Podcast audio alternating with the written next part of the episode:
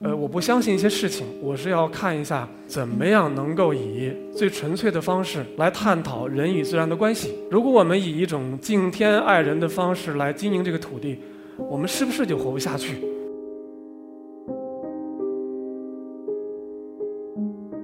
对于吃惯了由这个化肥、农药、防腐剂、呃添加剂这样的蔬菜的人，你给他真正健康有机蔬菜，他还不认识。农业的精髓，我认为是节气，尤其是中国的农业。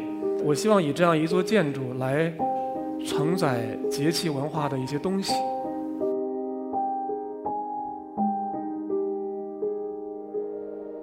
作为建筑师，呃，我觉得去刻意追求一种自我的建筑风格并不重要。我所实践的这种呃生活方式与理念，已经使我深深受益。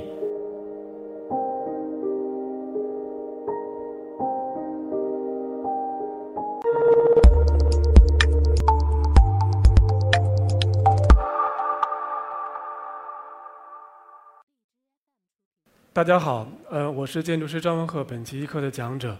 呃，这个是我出生的地方，呃，北京昌平马市口镇。呃，小的时候很少进城，也不知道我的家到底有多偏远。这个红线范围是我童年主要的一个活动区域。嗯，如果我们不去看周围的杂乱，实际上，呃，这片广大的农田之美，我觉得也并不输于欧洲。那么，在这个角上，在这个最下边这个角上是我的中学、初中。呃，一九九四年，呃，我像中了大奖一样考上了北京四中。这个学校随之关门大吉，为什么呢？因为就用来堆钢材。那个年代正好赶上北京的一个空前的发展，所以我的这个理想的田园也随之而去。二零零二年的时候，我好不容易。从这个清华大学毕业，呃，建筑系还是五年的那种。突然有一天，我妈跟我说：“你的那个农业户口要是留着就好了，因为现在到处嚷嚷着拆迁。”我当时的反应是我妈的这个脑子比我快。嗯，我其实还没有意识到，在那样一个房地产、住宅房地产生猛开发的年代。拥有北京郊区农业户口是一个多么让人这个展开想象的事情。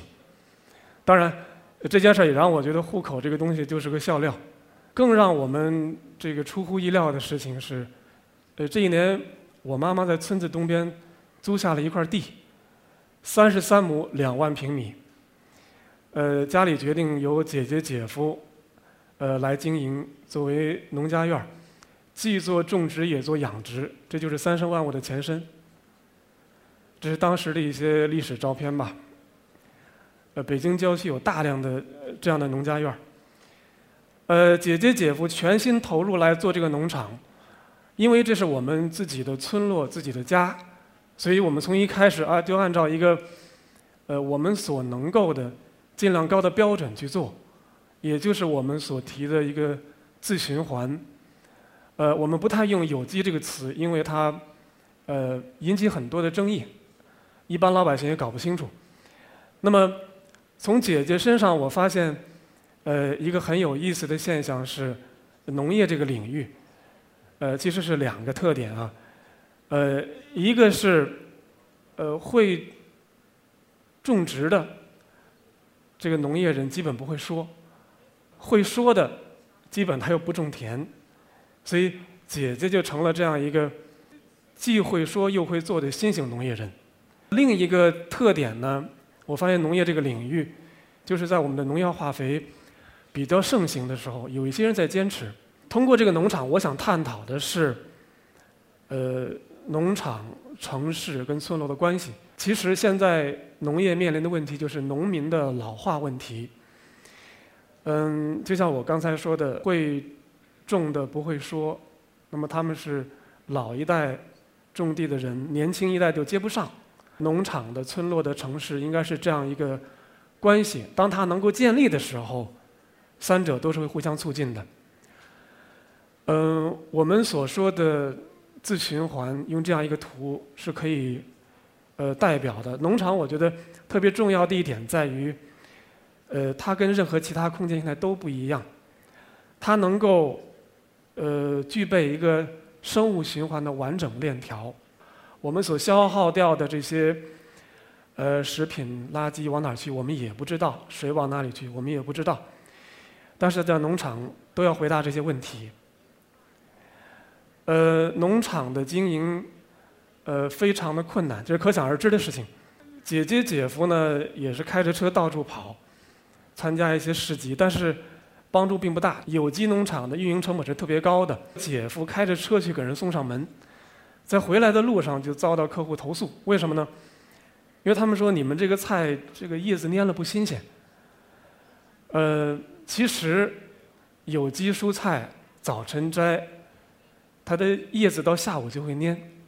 那么对于吃惯了由这个化肥、农药、防腐剂、呃添加剂这样的蔬菜的人，你给他真正健康有机蔬菜，他还不认识。所以，其实包括我在内，呃，我们整个社会对于有机农业、有机食材其实是知之甚少。农场就是这样一直坚持着、维持着，呃，一直到呃姐姐姐夫把房子卖掉。二零一三年某一天早晨，天蒙蒙亮，一辆推土机是挖土机开进农场，把我们养的所有的鸡就全都活埋以。预防禽流感的名义，那到这个时候，家里人真的彻底绝望了。那么到了二零一四年的夏天，应姐夫的邀请，我跟姐姐成为合伙人，我们决定以新的理念来运营这座农场。从我的想法来看，就是，呃，我不相信一些事情，我是要看一下，呃，怎么样能够以最纯粹的方式，来探讨人与自然的关系。如果我们以一种敬天爱人的方式来经营这个土地，我们是不是就活不下去？另一方面呢，我也从古书上看到了这么一句话，就是“呃，万物皆齐备于我”。呃，这个话对我触动很大。也就是说，呃，我们自身其实呃各种好的条件都是具足的，我们也用不着去往外求。那么一四年夏天。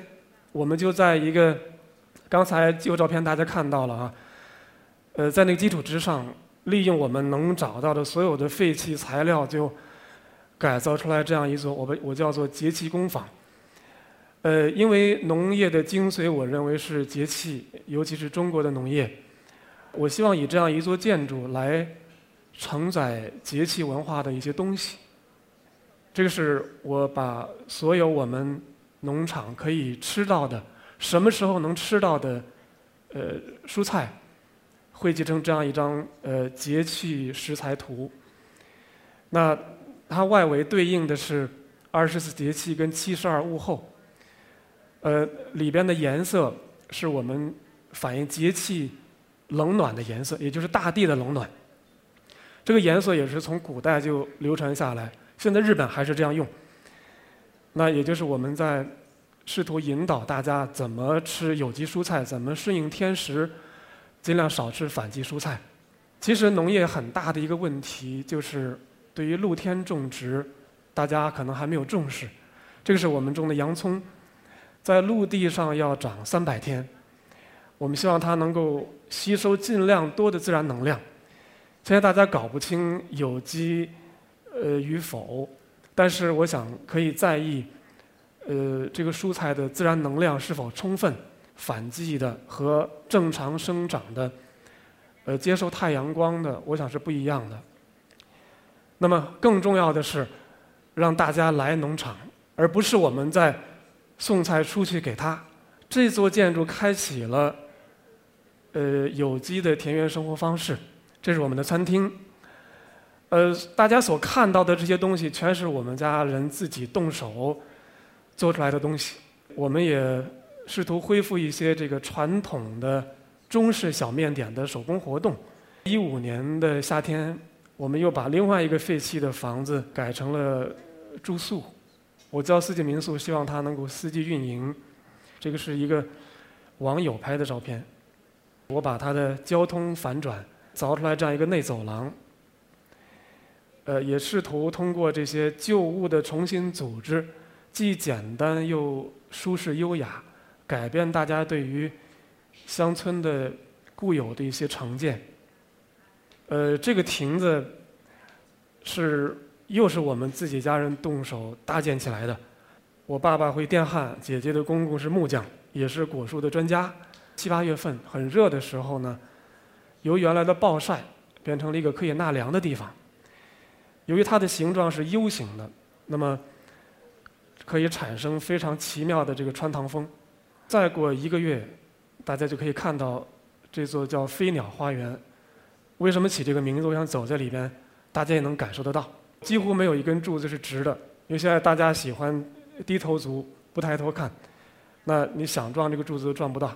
非常感谢第一批响应这种有机的田园生活方式的，呃，这样一批人。我们也因此拒绝掉了一些传统农家院的那些客户，呃，设了一个门槛儿，或者讲是有选择性。就是看你选择什么。如果别人都做的事情，那我们就不用去做了。在念清华的时候，对于呃“天行健，与自强不息，地势坤，以厚德载物”，呃，这个很好的一个校训，其实没有太多感受。那么，我取了这个名字之后，我对三十万我有新的认识。呃，这个是我设计的标志，上边的“三”呃和这个地势坤的“坤”卦。是经我进行了一些修改，中间贯通了，我把它叫做一线天，一线生机。那么三是主体，呃，也是土壤，它占据了这个标志一半儿。那么下边的万物生，生万物有两种读法，所以我希望能赋予它尽量复合的、尽量理想化的含义。呃，农场天生其实就是自然教育的重要基地。我们现在也与呃，各大中小学、幼儿园，呃，达成这样的合作，作为自然教育基地，给小朋友们配上了必要的，呃，体验农事的这些设施道具。我们拿一个雾霾的表，在雾霾最严重的时候，在农场的外面，走进农场，走到菜地，那么它的这个数数据是直线下降的。所以，如果北京周围有一百家这样的农场，我们的空气环境。会有很大的改善。呃，经过这样十几年的恢复，呃，回来了很多很多我们之前应该说已经不常见的小动物。那么我们的理念是，有机食材是副产品，土壤是根本。那么当土壤达到非常健康的程度，其实蔬菜自然就会健康。那么，如果今年没有达到有机，明年后年假以时日，也必然会无限趋近于有机。所以，我想我们应该呃重视土壤。那么，农场也已经不再是一个种菜卖菜的地方，而是一个呃通过我们不断的完善，试图成为一个建构有机生活方式的地方。我的妈妈现在每天生活在农场里，这是我的孩子，那他已经成为试图成为从城里。回到乡下，呃，适应这种享受这种农场生活方式的新一代。那么，呃，作为我来讲，呃，作为建筑师，呃，我觉得去，呃，刻意追求一种自我的建筑风格并不重要。我所实践的这种，呃，生活方式与理念，已经使我深深受益，呃，也把它分享给大家。谢谢。